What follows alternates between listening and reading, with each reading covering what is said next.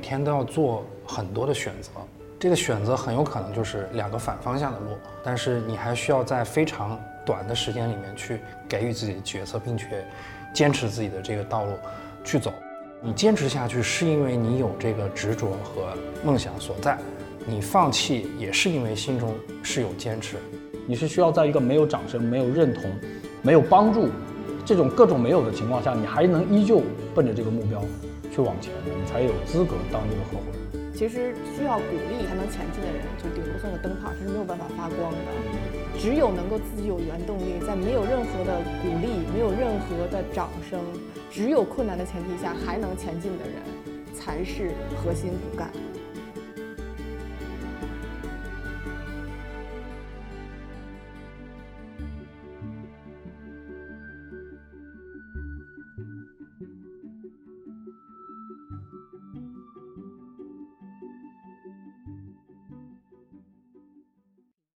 大家好，欢迎来到由妙健康和 PH 蓝心社联合发起的创业者走心饭局——创业者的地面。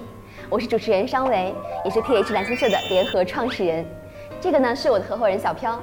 大家好，我是小飘，欢迎来到本期节目。创业路上记得关怀自己。今天呢，我们请到了四位嘉宾，其中有一位呢是我们的特别来宾，他就是妙健康的呃市场合伙人倪聪。我先做一下自我介绍吧，欢迎聪哥。呃，大家好，我是妙健康的市场合伙人，我叫倪聪。妙健康是以健康行为大数据和人工智能的健康科技公司。那在后面呢，我们的沟通的聊天的过程中呢，我会慢慢的把公司具体我们是干什么的来告诉大家。那现在呢，我就呃只是做一个简单的介绍。嗯，好的，谢谢聪哥。那下面有请小仙。Hello，大家好，我叫林小仙，是小仙炖鲜炖燕窝的创始人。那小仙炖存在的价值和意义，我们是为了让这种简单方便的滋补方式，然后能够去滋养更多的人。所以呢，呃，我自己在小仙炖里面是做产品研发、产品生产以及我们的整个供应链管理和投资。那下面安娜。Hello，大家好，我是小黄狗环保科技的联合创始人和 CEO 桂博文。我们呢是一家致力于智能的垃圾分类的回收公司。呃，主营业务呢是以智能垃圾分类箱切入社区，服务大众用户，通过帮助用户去进行垃圾分类，能够提升我们整个的回收效率。那有请高总说一下。呃，谢谢主持人。呃，我是高昂，来自优公司，是优公司的合伙人。呃，优呢是一家科技与产业创新服务平台啊，我们致力于去推动科技在产产业里面创新落地的这样一个第三方的服务机构，就是希望通过我们的努力，能够让科技更普惠啊。同时呢，我也是优大健康的总裁，优大健康是属于优的一部分，是专门关注于大健康领域的一个独立的子公司。那我们除了关注这个创业者的健康之外呢，我们也关注整个新的技术与创新在。给大健康产业带来变革的这样的一个角度啊，谢谢。其实我也很想听一听你们的创业者的故事，就比如说当初你们是一个什么样的契机，让你们开始了创业这条路？我觉得聪哥你可以先讲一讲，就是怎么就开始了创业这条路呢？呃，我其实早年是在互联网公司待了很长一段时间，服务于比如说像搜狐啊、人人啊、完美啊这样的上市公司。然后那段时间我自己创业，其实做了几个项目。第一个项目其实是跟健康有关系的，但是那个时候，在整个数据连接上面，健康的数据连接上面没有像在一四年妙健康做的时候这么成熟。那做了一年多的时间就放弃了。然后第二个我自己的创业项目是跟别别人做了一个就是跨境电商，我们专注于的方向就是这个介于古董跟旧货之间的，我们定义为老货，就是古董的一百年以上，但是比如说五六十年代的。出来的东西，比如说 Tiffany 出来的项链是奥黛丽赫本用的，我们想把海外的这些东西弄到国内来卖，后来发现一个巨大的问题，就是说在整个产业链上，这个项目是有巨大的这个资金压力的，啊，所以也没有做下去。然后后来呢，就是我自己的创业项目失败了之后，我就在考虑是说我要重新回归这个职业经理人这个角度，因为我最后创业之前最后服务的是游戏行业，所以有很多游戏公司来找我，然后拿到两三家。公司的 offer，但是我始终觉得是说，如果我重回职业经理人这条道路的时候，还是能跟健康有关系，所以就机缘巧合的机会见到了我们的 CEO 孔总，然后我们聊的还是蛮投缘的，于是我就加入了妙健康。然后加入一年之后就变成了妙健康的合伙人之一，主要还是负责市场营销这个模块。那经历这个过程中是什么东西让你还可以继续去持续的去追寻你这个创业的这个梦想？是什么让你可以这么继续坚持走创业这条路？可能跟人生的阶段有关系，就是二十多岁的时候，你可能追求的是说一些更加这个快速的一些，或者叫更加贴合这个。时代前沿的这种，比如说我那个时候是二十多岁，我可能就看到这个领域里面最就是繁荣的这个领域，我就加入进去了。其实我觉得到了一定的岁数之后，我考虑的是说我能够为这个社会做点什么。因为健康领域这些公司其实变现，在整个变现能力上面是很慢的，这是非常慢的。那我就希望是说，如果通过加入这种初创的公司，在这个领域上能够去实现一些自己的人生价值，所以这也是你的情怀所在。对，我们这五年，呃，前三年一直在坚持研发产品。其实我完全不懂做机械设备、做食品生产。当你有了使命的时候，你剩下的东西就是坚持、勇敢的去干。所以我我觉得我创业。其实是一个蛮顺其自然的一个过程。之前呢，在这个国外毕业之后呢，国内的一家跨境电商的公司刚刚开始做，就把我挖回来了。那后来呢，在电商公司做了一年多的时间，我发现，其实电商快速发展带来了快递行业的快速高速发展，快递行业快速发展就带来了非常多的包装废弃物。那这些我们所谓的垃圾应该如何去处理？所以我就觉得，哎，这件事情可以去做。那刚聊完安娜了，我来聊聊这个高总这边。对我听下来其实挺有感触的。我觉得其实创业者为什么会创业啊？其实一个是来源于对现状的不满意，一个是来源于对自己的高要求。所以我我其实第一次创业就是。这样来的那呃，我跟聪叔一样，也是之前有过两次不太成功的创业经历，而且很巧的是，我第二次也是跨境电商。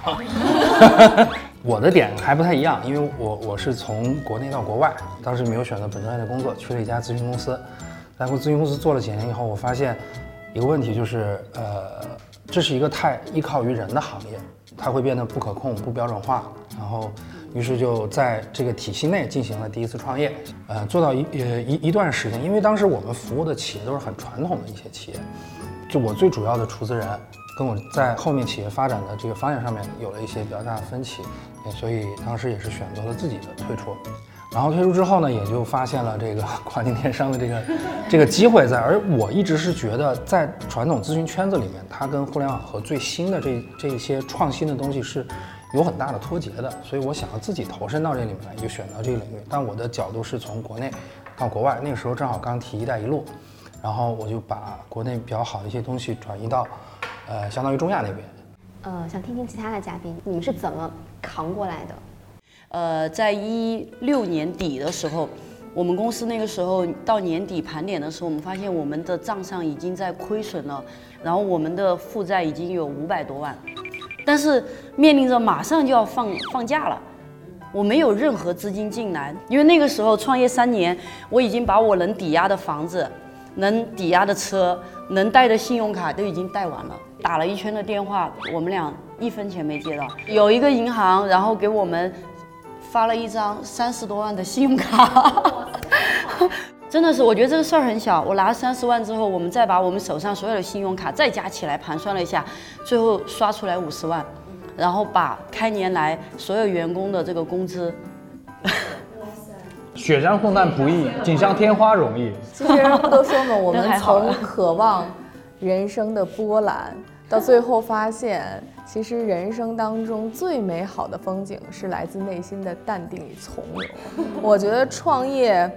其实，我我不知道对大家的改变啊。那个时候自己就觉得，其实人是很骄傲的。但是创业的这些年，让我学的特别的敬畏，但是又让我变得更加的勇敢。就像你刚才说的，创业其实最大的价值在于对自己的一个打磨。我其实很羡慕，我觉得羡慕小仙，羡慕安娜，就是你们可以在这个现在自己坚持这个事情上一直坚持下去。其实我之前两次都是。面临你不得不选择去停止这件事情，这里面最难的就是你每天都要做很多的选择，嗯，这个选择很有可能就是两个反方向的路，啊，但是你还需要在非常短的时间里面去给予自己的决策，并且坚持自己的这个道路去走。我觉得我这两次叫停，我自己认为，他也是就是很勇敢的一个行为啊。是的，因为呃，放弃其实有的时候不比坚持要容易，但是当你去理性的去面对这个事情本身。呃，其实说实话，你坚持下去是因为你有这个执着和梦想所在，你放弃也是因为心中是有坚持。所以当我发现，呃，这个事情遇到一个我无法改变的现状的时候，那我及时叫停，我会去进行其他的，或者说为自己的后面去去做打算。那这也是，呃，我感觉你必须是要有一个你的初心，还有说你的这个情怀所在的之处，它才能支撑你。继续往下走，真的特别棒。我觉得听完高总这个故事，放弃不见得比选择坚持更容易，对，可能是件更难的事情。那聊完高总的故事啊，我们来听一听，就是聪哥这边，聪哥应该故事也是蛮丰富的。啊，我我觉得刚才你说的那个创业选择上的这个这个孤独啊，这个其实，呃，我还是说妙健康的例子吧。在一六年第一笔融资到来之前的时候，我们去参加当时的移动健康的大会上。没有一个分类叫健康管理，什么医疗的有，然后这个药品的有，然后帮助医院做信息化的都有，没有人在在乎健康管理这件事情。但这个时候刚开始是，其实整个管理团队，包括我们，其实是老板每到每半年会拉着核心团队拉到一个这个封闭的地方开三天会，就是探讨说我们这个时候的战略有没有问题，我们坚持的方向有没有问题。其实这个昂哥知道啊，在。一五年、一六年的时候，做什么的特别多，做单一病种特别多。然后无数人就在给我们的团队的人，包括给我们的 CEO 再说说，那你要做垂直啊，啊，你不能做这个健康管理这个大平台，你要做垂直领域。你单一个病种啊？什么糖尿病、高血压，这这都人群现成的嘛。你说健康管理这个东西，那什么叫健康管理？没有人知道，国内也不知道。那其实那个时候我们就在思考说什么叫健康管理。然后这么多年，其实在这个赛道目前来说，就到我们今天这个。体量的话，呃，近十个亿的融资的时候，就有人开始抄我们，啊，就我们现在面临的问题，一开始是孤独，现在问题是，我们做舆情监控的时候发现，哎，又有一篇稿子提到我，然后打开一看，其实从头到尾跟我们没关系，就是在说别人的商业模式的时候，然后说我们，对我们跟妙健康怎么怎么像，然后我们其实他们做的这个地方是这样做的，我们是那么做的，其实竞争对手开始出来了，那其实对于我们来说，现在其实也是。呃，比较大的鼓励就是说，其实我们这条路没有选错，而且投资人看得明白，就是说这个赛道其实是需要这样子公司存在的。其实一开始真的是很孤独的，就是整个团队也会想说，我们是不是走错了？团队自己也会想说，我们要不要做一个单一病种啊？因为人在这儿嘛，研发在这儿嘛，换一个方向，A P P 一换方向，马上就走另外一条路了。就是慢慢你跑出来了，你会发现一开始的孤独是是值得的。你们最开始的时候在定方向的时候，团队一块定的还是老板定？呃，其实是老板给了一个方向，但是我们每次关起门来闭门会的时候，就会去讨论这件事情。嗯，讨论是说，当时我们在闭门会的时候也会讨论是说，我们要不要换方向？就是我们在这条路上会有微调，但是其实大的方向是没有没有变过的。因为因为健康管理在中国来说，其实大家这个这个行业很很奇怪，就是捏脚按摩的 SPA 都叫健康管理然后，然后巨大的做减肥的叫健康管理。但其实健康管理其实是一个很宽泛的一个范畴，整个人他在整个生命周期里面的话，只有三种因素对你的生命是有直接性的影响的。第一个就是基因，第二种呢就要生活方式，就是这个人天天熬夜、喝大酒、抽烟，然后肯定这个人的风险就会比别人高。第三个呢就是就医条件，就是你这个医疗的条件取决于这个。那好了，基因很多人在做，就医。每个医院都是个孤岛。其实，昂哥知道有无数的公司在创业的时候，希望去给医院做信息化，然后也希望去打通医院的信息化，很难的，非常难。那所以我们其实跳了中间那个健康管理，就是说我能够知道你的，对我来改变你的生活习惯，或者我来给你做生活习惯提示。有一些比较有意思的案例，包括日本的时候，他有保险公司，他做了一个很小的测试，给他的高净值的保护打电话。打电话就问几个问题：有没有吃早饭？有没有运动？有没有喝大酒？然后他不定期的问，对，就是生活常识问题，他也不需要你回答，你回答完了他就记一下，他也不会告诉你什么好什么不好。然后他通过一年的跟踪发现，被打电话的用户比没有被打电话的用户健康状况要好。呃，心理暗示嘛。心理暗示。对他跟你说完了一下，哎呀，这两天睡得太晚了，要改一下，然后改一改，可能你后面的一个月你调整了一下，但是随着事情越来越多，你可能又又又忙起来了，又生活又不规律，哎，保险公司第二个电话又来了。对我们其实是把这套逻辑的东西放到了移动端。对，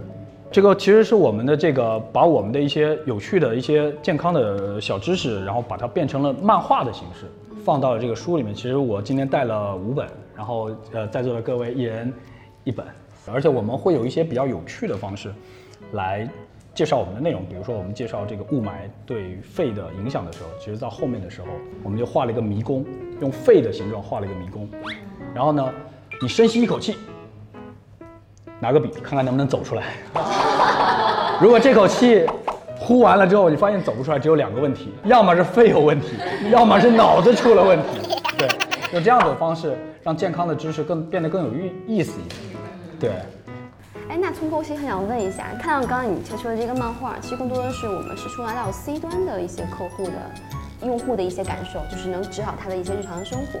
但其实我们知道，新健康最有名的的这个地方是在于，它很多企业都指导它，比如企业的这种呃这种 HR 啊，或者说相关的这个与健康就薪酬福利相关的这些部门都很了解尿尿健康。那所以你们其实到底是对？呃，我们是这样的，其实我们主营业务是 To B 的。我们刚才在说我们创业的时候，首先第一条是我们坚持了健康管理这个方向。第二件事情是。我们找对了付费方，嗯因为健康管理这个领域，谁来花钱呢？谁来买单？谁来买单？有四种用户群体，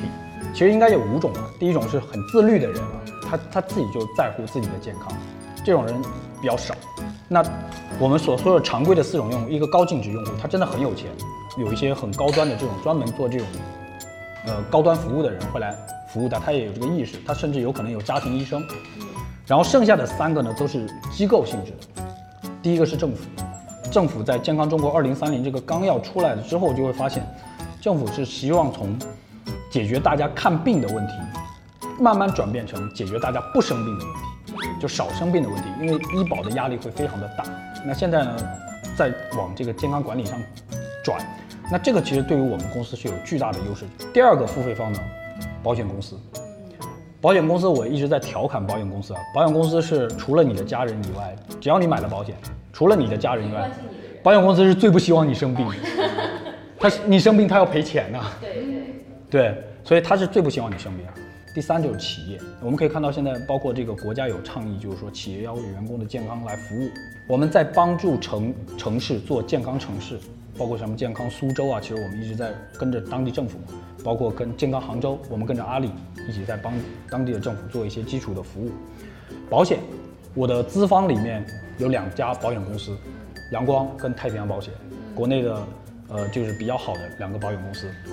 然后企业方，我们服务过万科，我们服务过很多这种大型的企业，我们会用一套系统来帮助他说管理员工的这种健康。所以其实我们当时第一是坚持了方向，第二其实我们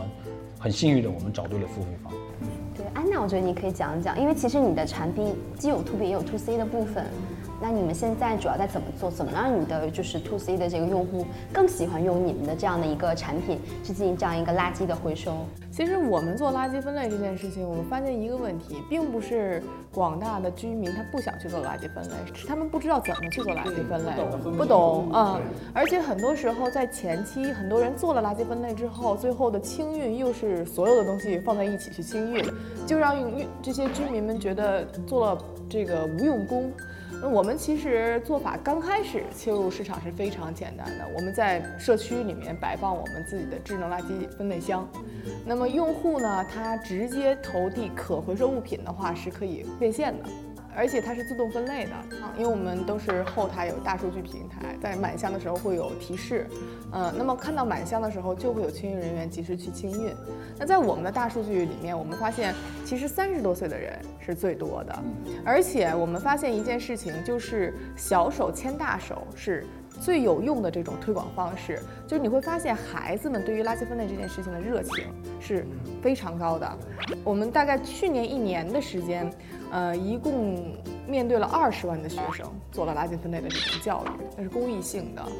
嗯，像到目前为止，我们已经在全国三十三个城市，接近一万个社区啊，服务了大概两千多万的用户。那其实我们发现，随着呃这个垃圾分类这个概念的普及，用户做垃圾分类的精准度也在明显的提升，但是也确实发现了不同城市的人的这个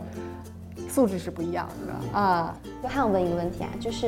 因为我们也知道小黄狗之前经历了很大的一个坎儿，那这个坎儿过后，其实。嗯，有很多的一些不太好的一些负面的新闻，它不一定是真实的，但是你们确实做了很多事情，是不是去重塑你们的品牌？你们都做了哪些努力？可以分享一下吗？其实是这样，我我认为我们还没有跨过那个坎儿，我们还在这个过程之中，我们是在重整。前段时间我也通过南方周末的报这个报纸去去发表了一些这个我我的一些看法吧。很多媒体他发表的这种不好的言论呢，我们其实更多的就是采取一种。沟通的方式，希望他们能够更加客观的去做。但是坦白来讲，你对他们的左右是比较有限的。呃，而且你会发现，在你遇到困难的时候，来过来愿意帮助你的还是比较少的。嗯，大部分的人可能他会打着过来帮助你的旗号，但其实他最后也没帮你。最后其实是对趋于自己的利益的一种关系去做了一些不好的事情。那我们对内部团队首先要稳定内部军心。那么在这样的一个过程当中，对我们来讲其实是一个新的机会，就是大家要修炼内功，就说明你肯定还是有做的不好的地方，别人才能抓住你不好的地方去讲。所以我觉得这个也是给自己一种动力。那其次呢，我觉得在重塑品牌这件事情上，我觉得它是需要一个过程的。那我觉得其实是呃要有一定的耐心。那我觉得这个其实是比较考验团队的。这还挺好。哎，所以现在北京开始正式拉新分类了吗？当然，已经在处于这个法律法规的这个制定的过程当中。现在啊，就是说。直接立法强行执行的只有上海，但杭州也是，呃，刚前段时间也出了一个非常严苛的这样的一个法律法规的一个一个一个这个规定。但是呢，每个地区还不太一样。就是上海的，我不知道大家可以讲一下，你们知道上海的垃圾分类是分哪四类吧？嗯，干垃圾、湿垃圾、垃圾。对，那北京的分类是分的是。厨余垃圾和其他垃圾啊，所以每一个地方不一样。还有的三四线城市现在是三分类啊，所以呢，其实全国的这个进度是不一样的，也都在探索。你说什么才是真正完善的一个垃圾分类的一个商业模式？我觉得现在很难去讲，它需要一定的时间，但是一定要有企业去做这方面的探索。嗯，其实垃圾分类，因为我在这个来妙健康之前啊，其实跟创投圈的人聊过。因为可回收它是有经济利益在的，那参与了垃圾其实你是更多的是社会贡献，但是人在日常的垃圾中参与的垃圾会多于可回收的。那这样子的话，其实对于你的这个呃公司来说的话，你的投入其实是比你变现那部分多吗？这个是我的一个困扰，就是因为我之前跟人聊过嘛，就是说垃圾回收，他们说哎呀太难做了，因为你要收那些不能回收的东西，然后它占占了大多多数，然后呢你能回收的东西。其实是一小部分，然后能回收的东西有无数人在回收，但是有专门收手机的，对。对，然后你 对轮不到你，对，然后有专门收电器的也轮不到你，那你收就收点纸壳子，纸壳子或者类似这样的东西，还得跟那个卖破烂的去抢，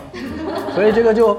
就是这个困扰，对，是这样，就是说呢，我们会把它分为两个体系。可回收类型的就是有经济价值的，就是可回收体系；其他没有这种直接能够在物品上实现经济价值的，那就是呃不可回收的体系。其实我们在社区里面也会交物业费，物业费里面其实是有垃圾费这一部分的，而这一部分呢，其实物业是要给到垃圾处理的公司的，可以给到你。是的，是的。然后呢，包括一些地方的这种啊政府，它也是会去街道，也会去做这种厨余的这种啊招投标的项目，厨余。是这样子，但是可回收就是纯市场化的一种行为，而且可回收呢也不单单仅仅是 C 端用户这一块，因为 B 端用户的可回收物品是非常多的，像工厂。呃，之前说这个日本他们做这个，